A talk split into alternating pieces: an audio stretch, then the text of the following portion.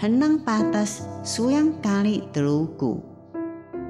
泰鲁格族语有声圣经。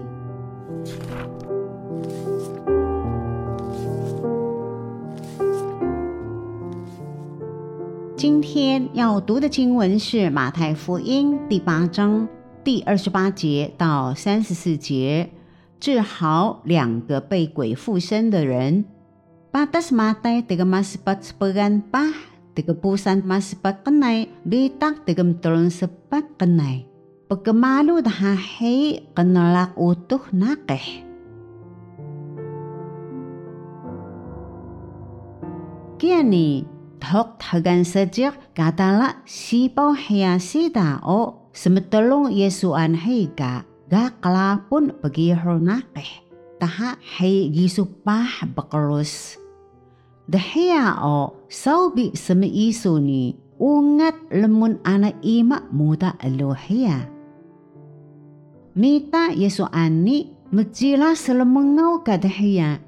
Lakay utuh balaw isu ni yami o mano ka panagaluban taho. Ini dahok ka tiyak niya nani. Papakalakay su menan ka miyah suhini ho suntaha. Dahiyak halipah dahiyan hiya o gatubugan higa kingan kapuling lala bi baboy.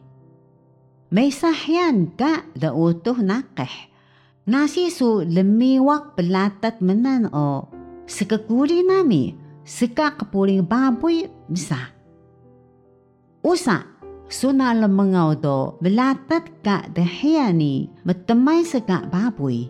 Kaya kana kapuling baboy o tamalang lamiyah kato tigaberok kasilong ni mahokay seka siya.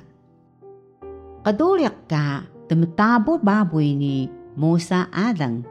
Kaya ni Ori sajik kenalak begihor nakeh ni kana wadasaw ni o sesenelo daha.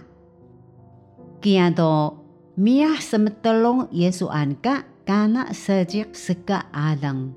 Tan daha do usa pahthagan hini sun daha demulun.